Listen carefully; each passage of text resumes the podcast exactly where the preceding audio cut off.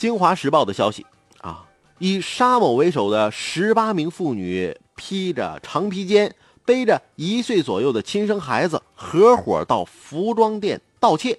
据了解，组织者沙某啊，今年三十三岁，四川人。沙某等人供述，他们以繁华商场、专卖店等场所作为盗窃目标，作案时是群体出动，以孩子做掩护，分工协作实施盗窃。初步核实，案件八起，涉案金额二十余万元。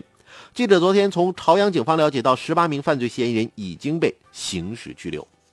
其实我觉着。这几个毛贼胆子也太大了，敢在朝阳区作案，你们就不知道这里有啊和 CIA 科格勃齐名的情报组织，叫做北京朝阳群众吗？